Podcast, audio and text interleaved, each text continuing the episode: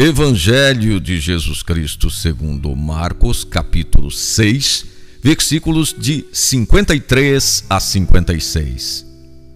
Tendo atravessado o lago, foram para Genezaré e atracaram. Logo que desceram do barco, as pessoas reconheceram Jesus. Percorriam toda a região e começaram a levar os doentes deitados em suas macas para o lugar onde ouviam falar que Jesus estava.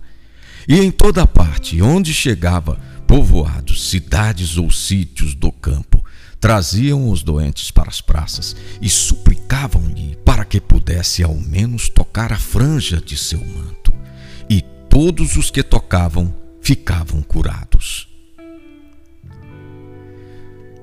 Superada a tempestade, Jesus e seus discípulos chegam à terra firme.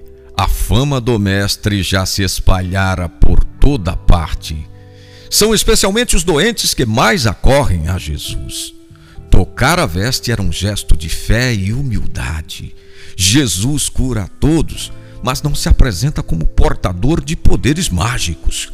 As curas físicas são apenas um sinal da libertação interior, a libertação do pecado e de suas consequências. Jesus pede que essas curas não sejam proclamadas. Ele quer ser conhecido como o servo sofredor, que carregará sobre si os pecados do mundo. Mais que tocar suas vestes, nós temos o privilégio de receber seu abraço nos sacramentos e fazer do seu corpo e sangue o alimento para a caminhada na direção da casa do Pai.